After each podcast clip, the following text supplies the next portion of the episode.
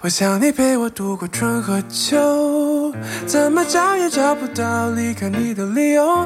无论下个路口左或右，和你绕遍整个地球。Hello，大家好，欢迎收听最新一期的《出逃在即》，我是哈刺。我是小乐，这期节目真的是我期待已久了，因为是要讲一下我们的听众粉丝朋友们的故事啊。之前已经准备了，其实其实我跟小乐有聊过这个问题，我说已经做了这么多年了，然后也积累了这么多我们非常好玩的非啊常丰富的，对。粉丝，他们有很多的故事，然后关键是他在他们在跟我们互动的时候，其实有很多非常离谱的，让人觉得对你在做什么 的的事情。那既然你这么喜欢这些故事，那以后客服号就归你管呀！你不哎，我们今天节目开始吧，来吧。你这么喜欢，交给你呀！真的，呃，我们节目现在已经四年多了嘛，就是基本上我们客服小客服的那个微信大概得有。八千人左右，就是可能有很多，可能慢慢的就可能他删掉微信的，大概现在是八千多人左右。平均我们发一条客服的朋友圈，大概是两百人点赞左右，就是嗯还是蛮多很多粉丝跟我们真诚互动的。那也会有很多的稿子跟我们说嘛，那有一些可能是那种渣男渣女的，我们就放到渣男渣女里；有一些比较好玩的，可能我们往期节目里也带了一些。但是呢，就是慢慢来说，因为我回复的还比较热烈，再加上很多人的问题是共性的，可能我现在慢慢就会放到客服的朋友圈里。嗯，大家因为我个人或者是哈次，我们可能只是一一人一人之见，或者是说因为我们俩单身没有小孩儿，我们的很多回复可能不够理。很难做到什么理中客这种的，所以我们可听听大家，然后我们会打码，把大家的意见再整理好，发到那个朋友圈。那看看后面我们比如说把这种会定期整理放到微博啊等等，那也希望大家关注我们的微博、我们的公众号。这个也是我最近发我的一个小洞察吧，嗯。发现小乐很有趣啊，他是在运营这个客服号的时候，就是在最近吧，嗯，他特别喜欢把很多朋友们私信给他的一些问题、啊，对。很信任他，然后他会整理出来发到这个开始是发到那个叫什么朋友圈里面去，然后哇塞，直接上来两三百条的。回复是吧？我觉得也挺有意思的。慢慢慢慢，好像这个成了我们一个新的小板块了。嗯，对我好像我有印象，你是有把它发到我们的微博上去，也是给大家看了一下，就好像我们就变成一个小树洞的感觉。嗯，然后因为我们会一定会首先会跟大家确认你是否介意我们发到朋友圈，我们会打码。如果你不介意，那我们就让大家畅所欲言，给你很多意见。那肯定有一些意见是好听的，有一些意见是不好听的，嗯那可能有一些还会骂你两句，对吧？我觉得大家就吸收多看看，对最后的决定还是在你自己。那也希望你们都跟我们说。那我们今天就把大家的这种几类收到的比较多的投稿跟大家来唠一唠，非常有意思。首先第一个就是把我们当那个调解员摆阿姨的。就是大家会把一些家长里短的事儿各方面给我们讲。有一个特别离谱的，我说一下，有一个大的品类就是关于我的婆婆很难搞。嗯没想到已经社会进步到今天，婆婆还是很人类很难攻克的一环呀。嗯是我给大家讲个最可怕的是，有一个我们的听友说，她婆婆。跟他们在一起生活，因为确实是居住条件有限嘛，我们没有办法分开住，没有没有没有房子，那就住在一起。然后她说她的婆婆有多夸张呢？我觉得我大部分的故事都听过，你能夸张到哪儿去？她说她婆婆会在晚上凌晨两三点的时候，偷偷很小声的开他们的房门，看她跟她老公在干嘛。哥们儿，现在不是凌晨两三点，你说话声可以就就大一点。就是我当时听到 我听到这里的时候，我脊背发凉。我说怎么了？就是大晚上干嘛呢？她说，因为她应该有很多次他们都没有发现，有一次是晚上可能有球赛什么，她老公睡得晚，可能她老公那那天正好有兴致想跟她发生点什么，他们俩在房间里说话，应该是她婆婆在门缝听了很半天，然后悄悄把门拧开一点点，把头往里看。嗯，你那个什么，你不觉得很吓人吗？这种是吓人。我觉得有个很好的办法可以解决，嗯让她让婆婆下次参与我们的夏日淘宝计划。每天啊，就让她跑一个十公里啊，晚上保证睡个好觉，一宿都醒不过来。就我觉得这个特别夸张。还有一类呢，就是婆婆；还有一类就是怎么办？就是哈斯和小乐，你们两个就是作为这个金融行业从业者，你们俩当年肯定是工作、呃学习很不错。我的孩子不爱学习怎么办？这类的问题是坦白说，我们是确实解决不了。多攒点钱吧，到时候把孩子送出国。对，什么还有发那种照片说，你看我的孩子长得不好看，就是就是我也不好说什么，就是这位亲爱的叔叔姐姐阿姨，就是您说您孩子不好看，我觉得可以，我是不能说的，对不对呀我只能说，嗯，这孩子挺可爱的。嗯，长得挺健康。对，就是很活泼，就是但你发我是不是不好看，我不好说，因为我觉得你肯定是不想听我这么说。我说是，是她可能是把你当做姐妹，就是姐妹之间的聊聊天。你看我姑娘是不是长得不好看，或者你看我儿子是不是长这样，这个意思。对，然后我也不好说什么，说这一类的也是也是比较那个，还有一类是常见的，就是跟我们讲职场类的困惑的。嗯职场类的困惑，一类是比如说怎么办？我现在这个工作可能压力比较大，我想换一个新的工作，但我没有时间准备，这是一类的。还有一类就是可能我这个工作现在是进入到职场的这个瓶颈期，望上无门，又怎么怎么样的。客观来说啊，我自己也是一个职场这么多年的人，我觉得这是整个行业，包括这个是现在大家都面临的情况。所以这一类的内容可以这么跟你说吧，每个人都会面临这样的困惑，就比如说。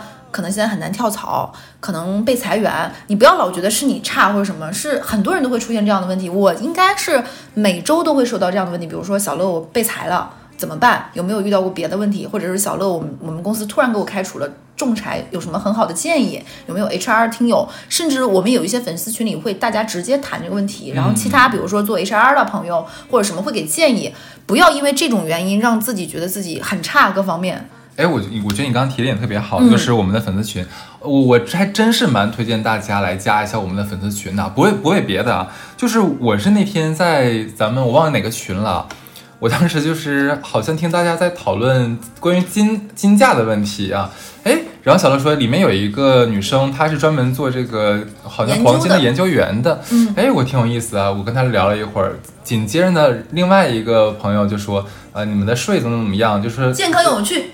那个女就就将又有趣是吧？对，另外一个人就跑出来就是说那个啊，其实啊，你们的房贷啊不用全还掉，然后怎么怎么样，就说你们可以怎么样怎么样抵这个个税，很有趣。然后他们其实都有自己的一些研究，我觉得大家，呃，可能在一个几百人的群里面，尤其我们的听众，其实，哎呀，我们的听众怎么就我们很骄傲嘛，对不对？很多很厉害啊，什么样的就是各方面都有很有才气的人都有。那你如果你在群里面的话，可以把你的问题抛出来，嗯，也许就有一个人，你像你刚才讲的这位朋友，他他可能需要一个 H 专业的 HR 或专业的律师，那甚至有可能我们就有专就是那个仲裁的同事在里面，对，都可以给到你一些不错的反馈。而且很多人可能他就。正正好恰好遇到了之前这样的一个情况，已经解决过了，走过这条路了。就像前两天不是有一个人说她婆婆就特别爱干预，然后很多榨制她的事情嘛，她我就把这个事情截图发到那个客服的朋友圈里了。就有人说我婆婆也这个样子，这件事情就看你老公是什么态度。如果你老公坚定的站在你这边，并且能够帮你去推，我我觉得是很有道理的。所以大家可能人生经历有很多相似的地方，可以去了解一些内容。对。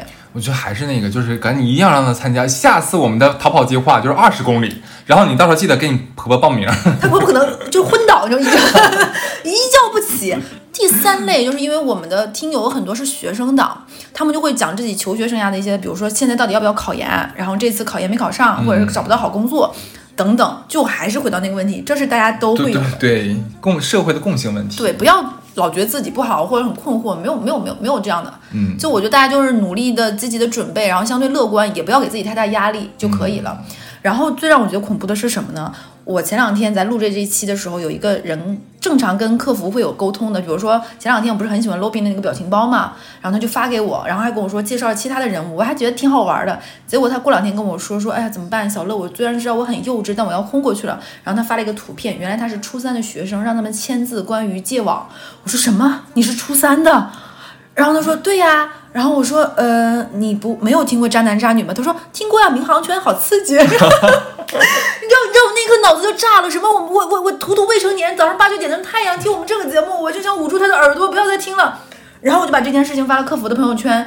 你知道那期的评论，那那个朋友圈下面回复是什么？啊，我今年高一，我也是从初三开始听的。哎，我们小听众这么多吗？对，然后还有一个老师说：“救命，我是初三的班主任。”我没想到我跟我的学生听一个节目，就是我当时那一刻也很乱，你知道吗？就尤其是他们有几个，我是明确看到他们是付费买家，就是他说他是高一的、高二的，我也是有点紧张啊。还是希望各位小朋友们好好高中还好，已经算大孩子了，就半半大半大的小人了。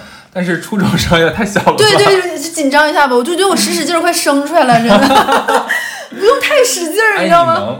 你住嘴！你之前在我们节目里说我四十了，他们有人信的。三十八，三十八。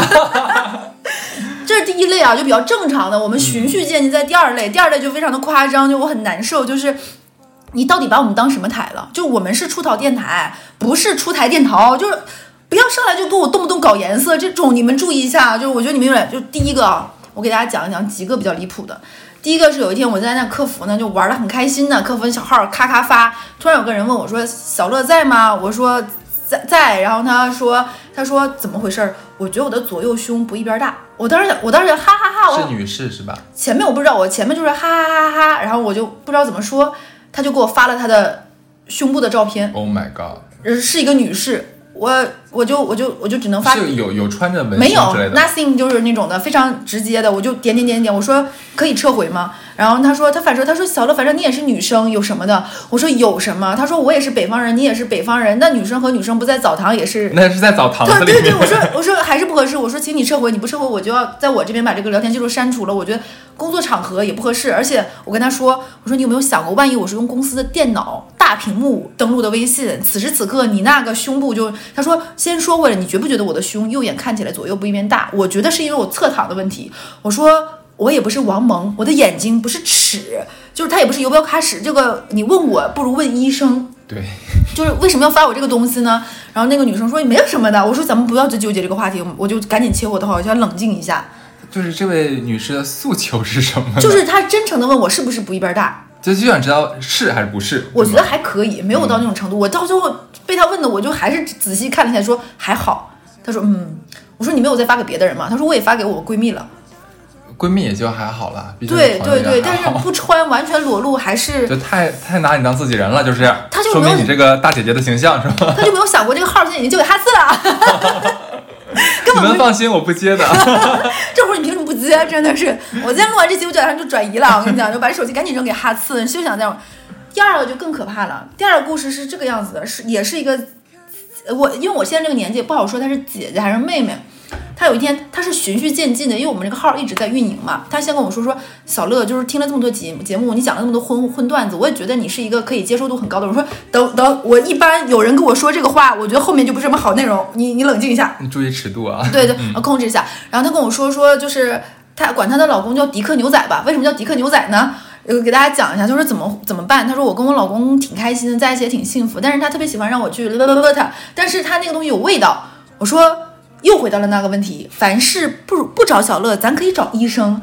有有有味道，咱们可以多去洗澡就好了。他，我跟他也是这么建议的，我说首先多洗澡，然后对吧，要洁净。其次，我们可以去看医生。他说洗了，洗了还是有味道。怎么会呢？我也不是男的，我也我也没长不是，我是男的，但是我也不是不理解。我首先我不是个迪克牛仔，我也不知道那个东西为什么就嗯，哦然后就很我说要不然咱们去看看病。然后过两天他说我们去医院看了，然后给我放了个那个化验单说啊，嗯，对 他们就跟我就一定要玩这种诚实勇敢的大游戏，就是说你看也没有什么问题，很健康，也验了血，还看了那个什么病毒四项都没有问题，但还是有味道。我说嗯，那咱们可以不吃。然后他说但是想吃，就就就迪克就很喜欢迪克牛仔，就是她老公就很喜欢让她吃，但是她又觉得好像也不好明确，她又怕伤她老公。我的意思就是说，就是你就是想开心的时候啊，想十点半的时候，那是不是就是可以在就是九点五十九分的时候就洗个澡，这样不就是可以了吗？她还说有味道。那有没有可能是你的问题呢？你怎么事儿这么多呢？刚洗完哪有什么味道？然后我我问他是什么味道，是那种因为我相信有的人是体味比较重嘛，比如汗腺各方面，他说就有一种那种东西放在一个袋子里放了很久，有一种捂了的那个味道。洗澡不会用浴液吗？我也不懂呀，我说要不然你们家的香薰啊什么的，我哎有，是这样，因为之前我们在好物推荐里面，嗯应该是咱俩做第一年的好物推荐，嗯我就有推荐过，有就是男士有专门的洗液嘛，那那个是留香是很久的，你要不要试一下？就牌子不推荐，你就买个你喜欢的好就我也不。懂，然后他就嗯问我怎么办，然后我说这我确实解决不了。是，其实我当时很害怕他发我照片儿，我说你不要发给我，应该不会，因为照片没有味道，他也不要发给我。互联网它没味儿呢，他没有发给我，就谢天谢地。然后过两天他说小乐，我找到了解决办法。我说恭喜你是有神医吗？他说不是，他说为了寻求一种心心理上的平衡，我就决定不刷牙了。呃啊，他有味道，我也有味道。就是这个解决的逻辑是不是？我 get 不到，就对我，嗯，这两者之间有什么必然联系吗？就是他觉得他达他达到了一种心理上的平衡。就是我说，敢问一下姐姐，您是什么星座吗？难道跟我一样是个天蝎座？就好像别的星座也干不出来这么就是对抗的事情了，真的。他说，哎哦，不错，确实是。我说你能达到什么快乐？他说觉得就是自己没有受太大的委屈，就他那个有味道，我也没刷牙。然后到后面就进入那种更变态的循环。这个姐姐直说了黑，了，有点恶心了。我觉得，我觉得你可以试一下我刚才讲的，就是给你老公买一个洗男士的洗液，对还是蛮有用的，很香，我觉得。这个嗯就算了，然后就还有一个小姐姐还是小妹妹，她突然有一天跟我说说怎么办？觉得我的小猫咪有一点黑。哎呦我的妈呀！然后我说我 哎，你都经历了些什么呀？所以这号要不然给你，我真的是，我先告诉你们，这一期过后啊，这些姐姐妹妹就给我发这种内容的，就打住，就不要再发了。就经常有一些人说我们就是不是有评论区说什么我们故事上编的吗？我我觉得你们真的是小看了我们生活的精彩。你们还是见识的少。对，真的是你们应该感受一下。鉴于之前有那个要给我发那个胸发了的照片，我就说，嗯，不要给我发，千万不要给我发。我我我说我说这个东西是很正常，就每个人的身体构造都千千奇百怪，各有各的样子。颜色这个东西无所谓，就但自信点儿。她说就是她她的男朋友觉得有颜色不喜欢。我说那是他的问题，不是你的问题。嗯对然后他就说你能帮我看看吗？我说 呃，我说我推荐你，我们之前在节目里推荐那本书叫《身体有我》，嗯，我们就健康的对待自己的身体。然后他说有什么办法能让颜色变浅吗？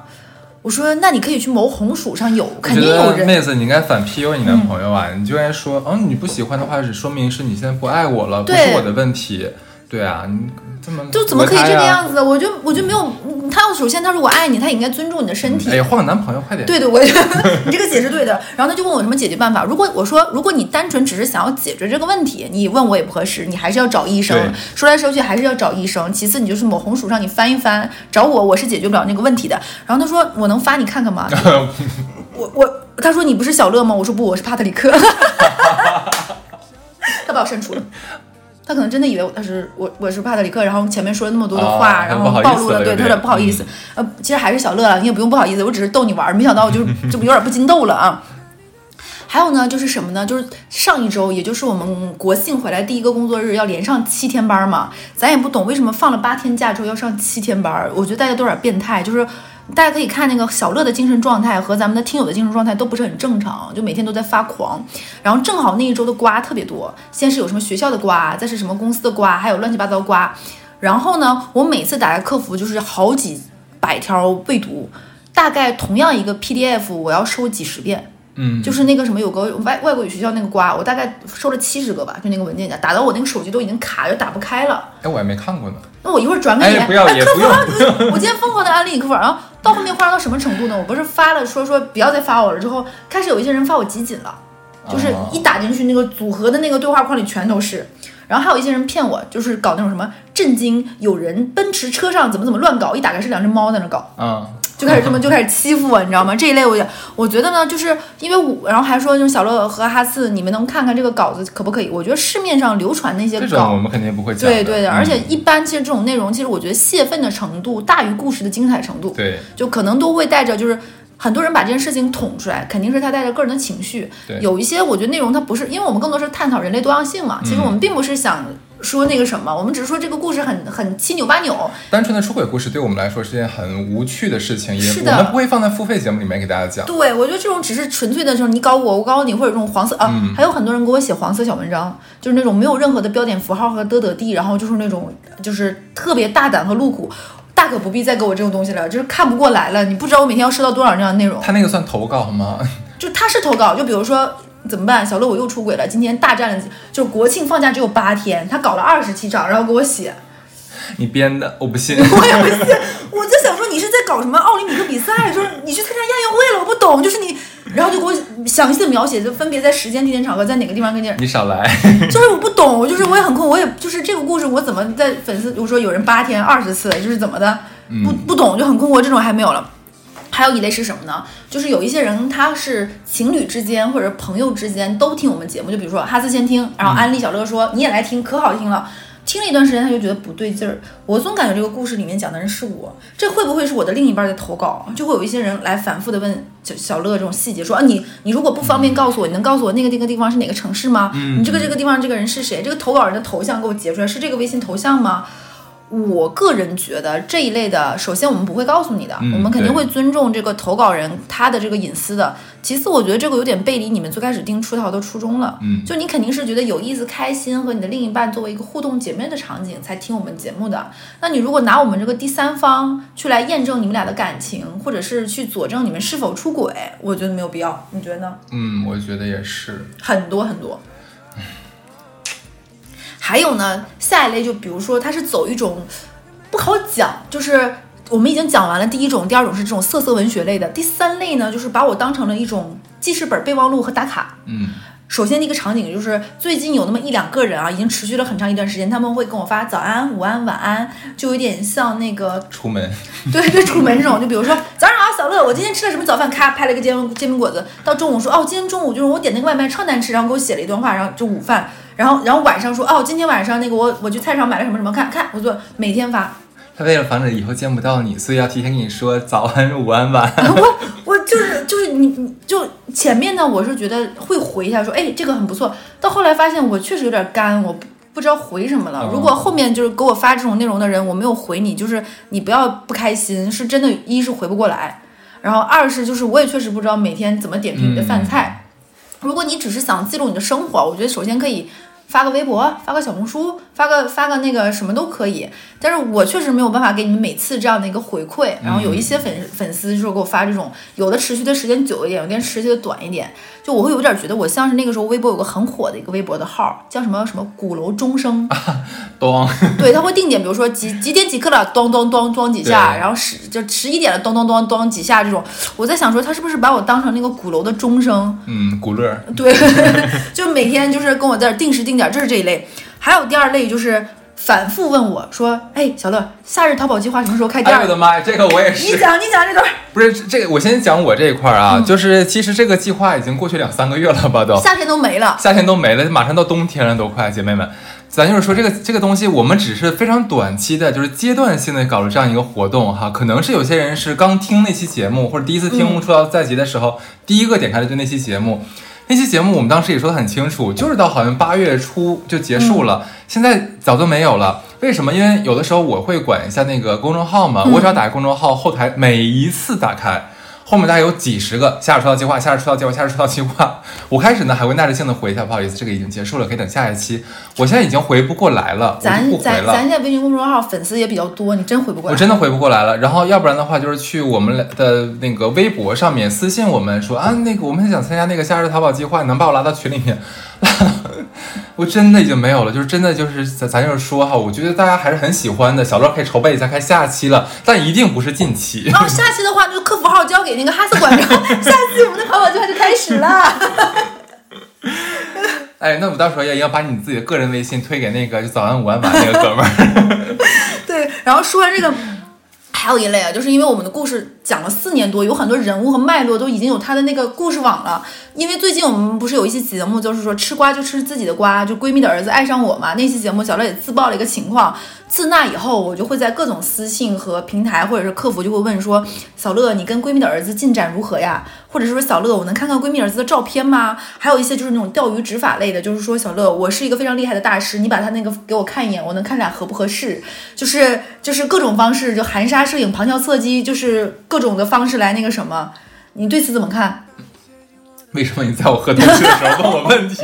我忘了，怎么回就是事？我我给大家可以讲一个稍微的小进展啊，就有一次呢，我跟哈斯我们一起吃烧肉，然后就满足大家那个好奇心。我们在吃烧肉的时候呢，那天带了电子烟。呃，哈斯在抽电子烟的时候就没有了，然后我们就大概聊到了一些电电子烟比较难买这个事情，嗯，然后我就发了那家烧，那家烧肉蛮好吃，在呃黄浦区，在马新天地附近，我就发了那家烧肉的图，在说，哎，现在电子烟很难买啊，怎么怎么样。然后呢，弟弟应该是有关注我的微博的，然后那天我们在吃饭的时候呢，就收到了一个闪送的电子烟，但是我们还是没有见过面，可以给大家讲个后续，但是还是蛮甜的，坦白说。的确，这种事情也只有非常年轻的小奶狗会给你营造出这样青春浪漫文学里的事情。对对对，就是还是蛮开心的对，吧还是有的，但是还是不敢，就是我觉得姐姐会杀掉我。对 这个事情可以给大家讲一下，但是因为我们以前节目也说我们年纪差实在太多了，我使使劲儿也快把它生出来了。那也不至于，我跟你说，嗯没有没有没有，零零后啊，那倒不至于，那倒不至于，不至于。他找的女朋友可能我能生出来了，差不嗯多、对不对？九八年啊，不零八年。零他他那他女朋友零八年，我举个例子说，再过两年找个零八年的女朋友，那会不会找的？你讲下一个吧。就我觉得这个有点尴尬，就是还有一个就是另一类的，就反复问的，我给大家讲一讲。下一类是什么？就是我们之前有一期节目是讲过啊，就是我过生的时候，哈斯送给我一个算命大礼包，嗯然后那个很神，很到现在我都拿这个推进我的时间行事历。嗯，然后呢，我不知道你啊，我的客服基本上是每周都会收到三四条，就是关于我最近真的过得很不顺利，能不能把那个大师的微信推给我，嗯或者是说我很信这个东西，求求你，我不在乎钱，你我怎么怎么样，你有吗？我现我在我我我当然有这个，其实我们之前在节目里面有说过两三次这个事情了。就我知道大家可能在这种节骨眼儿，还是蛮需要有一个就是精神的寄托的。嗯嗯嗯，对，然后正好听到我们说，哎，这还蛮准的，想要一下，我能我能理解你们。但是呢，我之前也解释过了，就是那个大师呢，我还真是没有办法推荐给大家，因为大师自己他就是嗯怎么讲，非常佛系的一个人，也只做接不了嗯他不现在不做生客了，他只做我们这种熟客了，因为他本来就是一个大富二代，你知道吗？人家住大豪宅那种。嗯，他也不是为了赚钱，就所以就像我现在约他的话，我就要提前很久约他的时间，才能约我快过生日了，宝贝儿，我知道，我知道。然后，而且今年又要涨价，我们估计他又要涨价了。爱你。对，所以真是不是不不不推荐给大家，是真的是没有办法，是人家不喜欢这样子。我好羡慕他，为什么我就是深刻没有熟客挂不上？开玩笑，开玩笑。还有还有下一类，我给大家讲一讲。下一类就是因为我们其实现在的节目就主要是以我跟哈斯为主，不太有其他的嘉宾或者是什么的。但是我们做了这么久，就会有有有人反复来问说谁谁谁的故事还有后续吗？什么什么的。但这种呢，我们有一些是放在比如说渣男渣女像常仔这一类的故事，安陵容的，我们可能会有一些后续，比如说新的投稿，我们就会放在里面。那没有就是没有嘛，对吧？就是这个就没有办法时时刻刻满足大家的好奇心了。我觉得这个可以，就是每一次每个月付费来听一下，就有可能得到你想要的答案。就比如说民航圈儿，就感谢常仔对我们的大力支持了。对，然后我不是一直想做一期关于那个 LGBT 群体的嘛，哦然后我就问过常仔有没有这种故事，常仔说我为了你，我还要。我是不是你对朋友的这种肝胆相照有一些奇妙的理解？我不我说我说我就是很好奇，你有这类的故事吗？我说可能我已经觉得就是两性这一部分你已经玩的有点腻了，对不对？咱吃点杂食，都可以试试。他说我感觉你在 PUA 我。我说你不用怀疑，就是他动心了吗？我说常仔，你听完这期，你可以考虑一下，对不对？我希望你能够就越战越勇，能够在这个群体上也能找出新故事。常仔听到了吗？然后讲完这一趴啊，就是这种的反复的这种的，下一类就是一种疯狂星期四文学的，就是他会给我前面先拽一堆奇奇怪怪的事儿，然后吊足了我胃口，最后最后说一个一个就是神反转，说那你能把哈次的微信推给我吗？那你能告诉我哈次他现在到底在干嘛？他有另一半吗？那你能告诉我就小乐跟那个就是就是闺女儿未成年未成年他们俩是什么进展吗？就是。就你们这种钓鱼执法类的星疯狂星期四文学，已经深深的伤害到我了。现在我也是，我偶然偶然打开群的话，我看如果看到一大段文字，我先拉到最先看下面到最最后一句。你们真的是欺骗我们感情，欺骗太久。你就是如果人和人之间没有信任，你们要先想想这个没有信任是为了什么，对，就完全是被你们自己搞的。嗯这是疯狂星期四文学，我们就带一笔带过啊。我觉得还是不要发这种内容内容了，就我们还是精力比较有限，因为现在这个台其实还是我们两个人。对，然后下一类啊，下一类就真是这个大环境带来的，就是悬而未决量子力学。嗯，怎么说？就是有很多这种奇奇妙妙的这种故事，就是我们的我们的听友发现都比较满满的就是明亮，很少带来就是说撞邪撞鬼，就所以我们今年和去年都没有做关于灵异的节目灵异的节目了。但是呢，就是这种寻求外力的帮助的，比如说找个大师或者什么这类的故事，反倒我们听了很多。嗯，我先讲第一个，就是我之前也发过那个客服的朋友圈的，就是一个女生，她说她喜欢一个男孩子，暗恋，两个人还没有在一起，大概的剧情我们不记得，我给大家讲一下。然后她认识一个算命的姐姐，还蛮厉害的。然后那个姐姐每次跟她推算一些这个女生的一些故事，还蛮准的这种事情，所以她还蛮信。等会儿你把他，你把这个大师要过来，你把你把这个介绍给大家吧。然后有有点道理，哎，大师自置换是不是？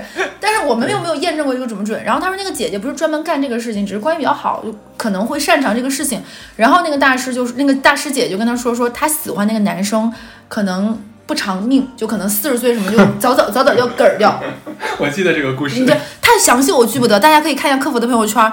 然后他就很难受，这个女生就说：“那我要不要告诉那个男生？”就很很当然不要了。对，然后这个事情我说，嗯，因为我觉得我个人的意见只是我个人的嘛。我说，你看这样可不可以？我打码发到朋友圈，看看大家是怎么想的。然后我就把这个事情打码发到朋友圈，然后听到了很多的声音。我这么说吧，绝大多数的人都是说还是不要，因为一是就是不不论另外一个人信不信，感受都不是很好，因为你有个事情那么咯噔在那里，对吧？嗯我这里今天讲这个故事呢，其实我觉得其中有一个人的这个他的建议，我觉得蛮好，我分享给大家。他是这么说的：他说，首先你不确定你喜欢那个男生信不信，而且你们俩只是你暗恋他的这样的关系，那你跟他说这件事情对他来说也是一个沉重的负担，并且并不会让你们的关系变得更好，是没有办法让你们感情有推进。他说，既然你相信。那你何尝不需要不不何尝不试试每一次，比如说你去拜你相信的，比如说是神明寺庙的时候，在为自己求得一份平安和健康的时候，为这个男生也在心里默默的求一下，一方面可以缓释你内心的压力和纠结，那另一方面其实也能够让心里有一种美好的祝愿，会觉得可以通过这种。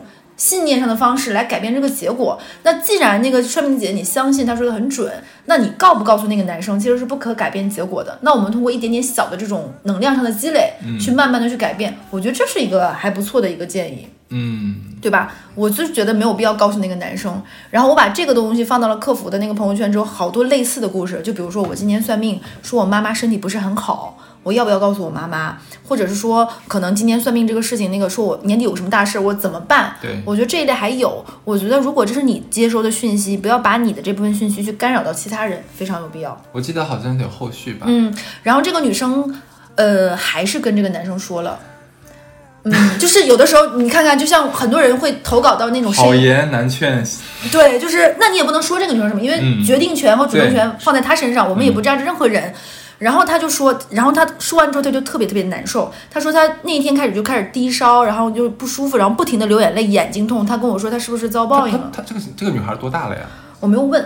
然后我跟我就只能安慰他，我说首先你不要往这方面想，如果身体不舒服，还是要找医生。你看这一期节目搞来搞去就是找医生，搞 就是。这样吧，我明年的话，我们找一个医生来做我们本台的常驻医生吧。对对，就是我们就是就是就是，然后我就跟他说，不舒服还是要找医生，不要老去去想东想西。既然你说都已经说出来了，对吧？不要再给自己自己这么大的。我我我就不是很懂，就是姐妹儿，你说出来的诉求是什么呢？对，就我觉得，所以那个听友说的很对，就是你这个说出来，并不能影响到你们俩的关系，解决问题各方面其实都达不到。嗯。所以这一类悬而未决的这个量子力学的这个事情呢，我也分享给听友。如果你有跟他同样的这个困惑，那我觉得我们给到的建议就是还是不要说。嗯。对。第二个呢，就是有一个粉丝投稿，他说他今年算命。说他会在年底有一个非常刺激且不道德的爱情，啊，嗯，就怎么办？就是也不知道该该不该恭喜。对，就是说说他要不要信？但我当时听完这件事情，我就想说，年底有一个违背道德且很刺激，怎么叫做违背道德和很刺激呢？就我都有点好奇了。嗯，就是你可以不跟别人讲，但你可以跟我说。对对，我只要你不发照片，怎么说都行。怎么说就行。就我我台就是拒绝照片，请你找医生，是我台两大 两大客服的营销宗旨。对，就是这个违背道德和爱情的，我怎么说呢？就是这东西不好说，你信不信？你只能说我们人都是被命运推着走，但是自己去掌握一个小方向。嗯，你不能说是算命大师说我要违背道德的找自己的爱情，你就怪大师。最终做选择的人还是你。对的。大师也不为你的行为买单，对吧？嗯，这只是，其实我觉得有的时候，可能在人生际遇不是很平顺的时候，或者是有很多心里的疙瘩解不开的时候，寻求一些这种外力来给自己一个心理依靠，或者是说让自己能放下，我觉得是一种方式。不要总觉得好像是不是我太迷信啊什么，这是一种方式，我觉得可以。但是这只是给你人生的一个参考和建议，最终还是要靠我们自己去解决问题的。对，那如果说你有在年底接受到这个刺激且违背道德这个爱情。也不妨来跟我们说说，就是到底有多刺激，对吧？就我们也可以接受，就是希望能在年底或者明年年初的这个渣男渣女故事里，能听到你这个就是故事。然后下一个呢，就是更离谱，是一个粉丝跟我说，他说他有一天路边算命被一个大师拦住，就比如说小乐得得得走，然后突然有个大师拦住，他说：“姑娘，我想跟你聊一聊，我不要钱，你就听我说。”你最好不要钱啊！我跟你说，我。这个事儿肯定没有人跟你讲过，你你家庭幸福吗？那小姑娘说，呃，我挺幸福的。怎么？她说，你不是你爸妈亲生的，就是你还是你回去问问你爸妈，就是你们家是有点情况的。然后你也不是报错的，有点什么事儿，你回去问问你爸妈。然后这个人就给我投稿说，那我要不要问我爸妈？想问就问一下呗。就是你不觉得这个问题，我我他跟我说这个事情，我说我说你可以大可以放下，就可能就当一个开了一个玩笑。嗯。我说再没有发生这个事情，你的家庭和睦吗？他说和睦。我说那你你有觉得你爸妈不是吗？他说没有。我说那你跟他说，但是过了那天我就怎么觉得我跟我爸妈长得就不像。嗯，那就问问爸妈呗。既然是感觉心里有一个堵的东西。对，但我但我但我总觉得就是我们不要被别人的一两句话而影响到你的生活。如果说你问完之后，我我说个难听点的话，他问完他爸妈说你想什么呢？不要胡思乱想。你还是觉得不是，那怎么办？嗯，那你要逼着你爸妈跟你说去做亲子鉴定呢？去做呗。那你为了求个心安。所以我个人觉得，就是这个就跟情侣之间要不要通过一个个的小的试探的方式，或者是你自己为设计了一些那种小小机关来验证他是不是爱你一样的道理。嗯我们不应该需要这种试探和猜忌的方式来验证这个你想你想要的结果。其实我觉得是蛮蛮伤害感情的。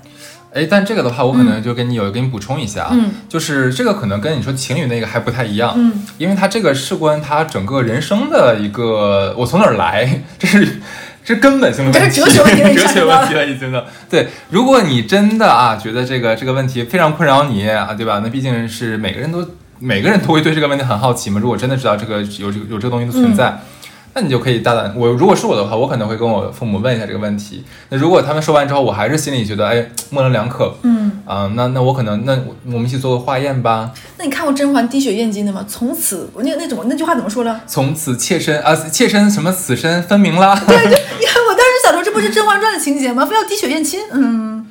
不然的话，我觉得还是，我觉得他肯定会心里有个问哎。，果然你这个问题，我觉得每个人是不一样。就是我听到这个事情，我的第一反应就是，就不过是一个路边人说过两句话，听过就算了。啊我们当然是这样子，但是像他的话，问的这个小姑娘，她对于她来说，这就是一个如山一般的问题压在她的心里。嗯，她不解决的这个根源问哎，题的话你这样说，的对。那她可能后面还是一辈子可能都恍恍惚恍恍惚惚，嗯对不对？但我还是给大家一个建议，就是说别人的话听听就算了。那当然，对，这是这是我台的另一个宗旨，就一个。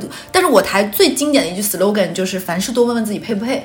因为你没有发现一个问题吗？现在的年轻人，嗯我觉得年轻人居多啊，他们就是会跟我们那一代还不太一样，他们非常求真，嗯带引号的真，嗯，总是想知道最真实的。像我，我觉得三十五加以上，至少我没我没三十五加，哎你也差不了太多了差不多。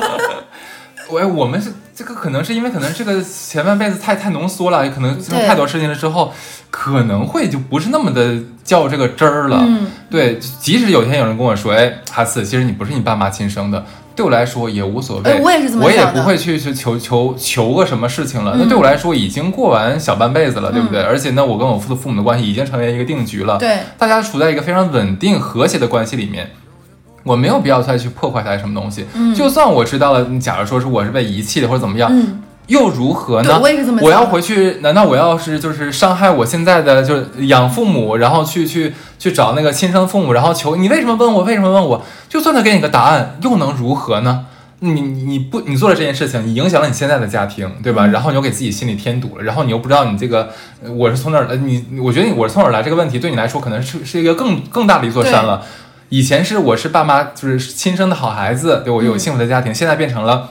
我是被一对父母遗弃的，然后我又不知道为什么遗弃我的，然后我又被收养的，怎么怎么样？那那你图什么呢？对我也我跟你这个想法是一样的，就是我我之前在节目里也分享过，我之前的感情经历不是很平顺嘛，嗯然后我看过一段时间心理医生，然后当时对我来说，我心里比较难受的事情，就是因为那段感情里经历了非常多的欺骗和伤害，所以在经历过那么多欺骗和伤害之后，我陷入到一种感觉就是。那到底我之前那个感情是真的吗？就是他爱过我吗？就我陷入到了一个非常拧巴的这个阶段，就是但是你没有办法去跟他再去验证了。就比如说我跟哈斯分手了，哈斯伤害了我很多很多，然后我还能问哈斯你真的爱过我吗？首先这个问题非常幼稚，对，他给你的答案也不一定是真的答案，他可能今天说爱，明天说没爱过，你没有办法把这个。我看了很久的心理医生，直到我有一段时间看了一个电影，是叫《谁先爱上他》，嗯我推荐大家看那个电影，就是台湾的吧？对，那个女生是被行婚了，嗯然后她就很困惑，到底她那个跟她生活很多年那个老公是不是爱过她？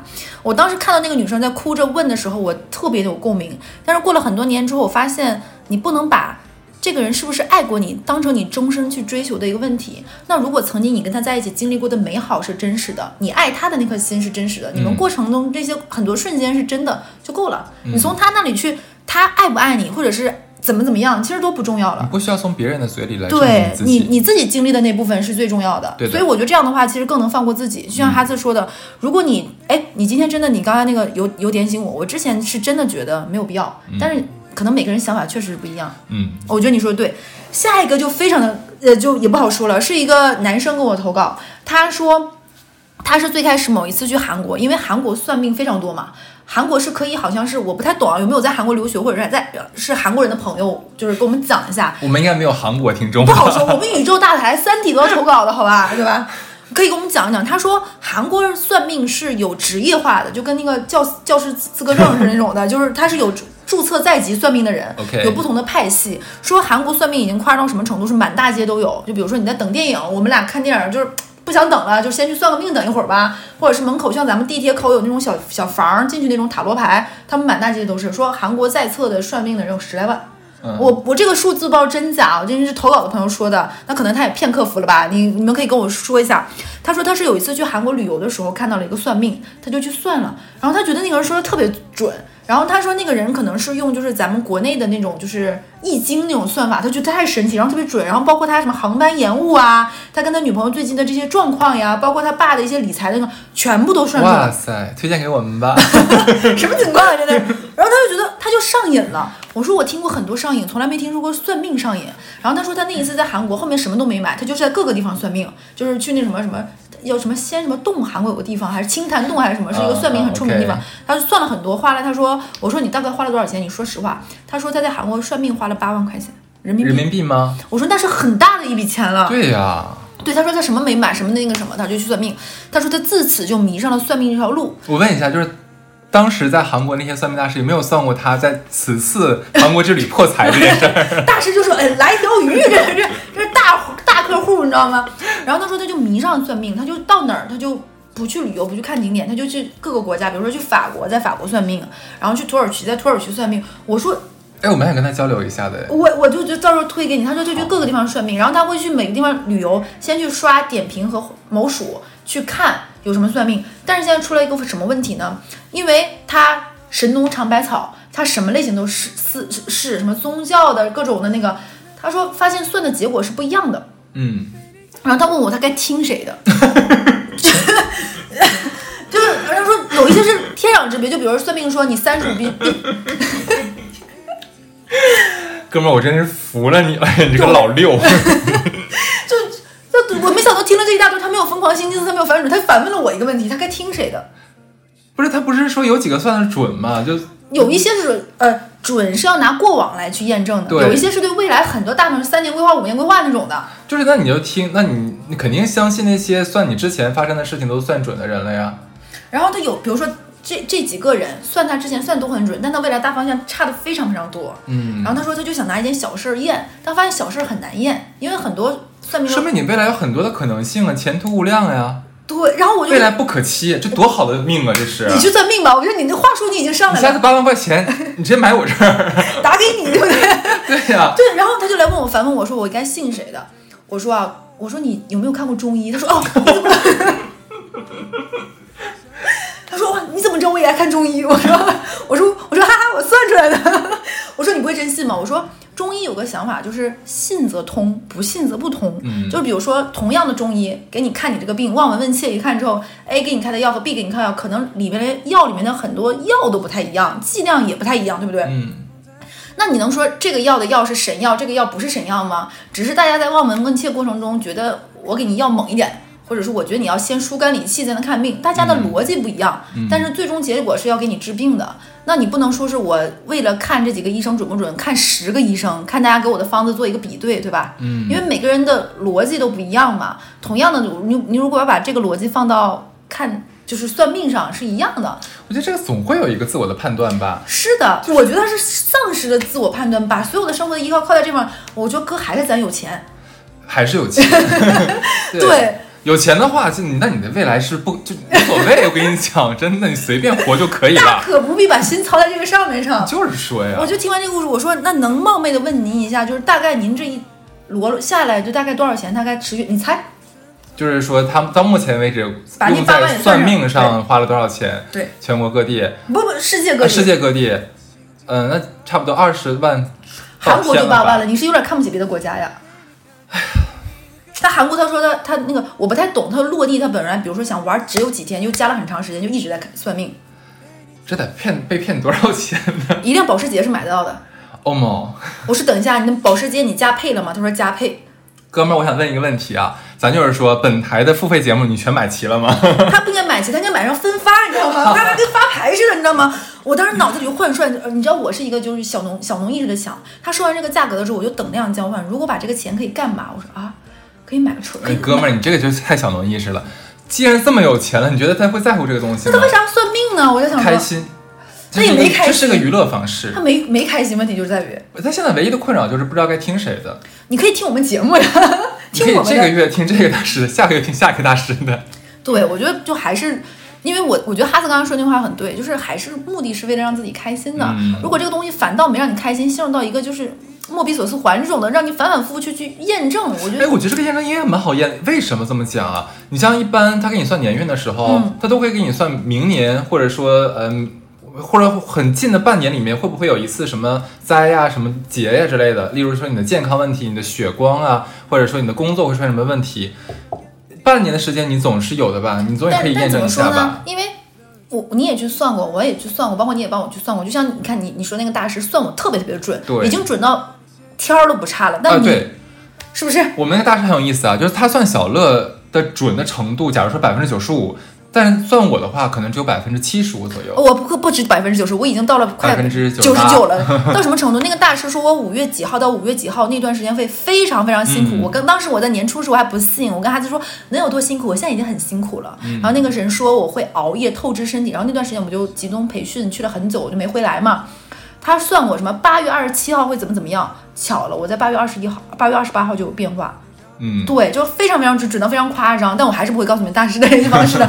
对，所以，所以我觉得，嗯，但是你刚刚我要说回来是什么呢？就是很多算命它不会那么的全告诉你。对，甚至于他不会说的那么的尖锐，他会说一个非常含糊，就像你看星座，你会觉得这也靠得上，那也靠得上，嗯所以它是一个四通八达的。就像刚刚哈斯说有句话很对，就是说明你的未来前途无量呀，每条路都有可能走得通。不可期。对，毕竟花了一辆车钱的人，你生活真的挺不可期的，真的。对，那我们这期差不多就到这里了啊。对我觉得还是希望，就还是非常欢迎大家多给我们去说一下你们的生活各方面。不发照片的话，其实都还好的。嗯，如果很帅，就是也可以给我看一看啊。对，而且有什么问题也可以就是整理起来发给小客服，嗯因为他也可以帮你呃剖到这个朋友圈里面去，然后有上千那个朋友来帮你做这个分析。对对不一定都听，但里面我相信总会有那么一两个能点到你，有一些都点到我，。有一些都能点到我。我觉得哎，说的是不一样，而且大家你看我们的粉粉丝群体跨度从初中生到五六十岁都有，对啊大家很多的人生经历和阅历和见地都不太一样，我觉得可以都众人拾柴火焰高，对。可能我跟你讲，我们朋友圈比你就是花那钱算命都来得值。说得好。那这期就这样吧，拜 拜拜。拜遍整个地球，也许你是我心里的阁楼，小小房间却能装得下整个宇宙。等待阳光渗透我的阁楼。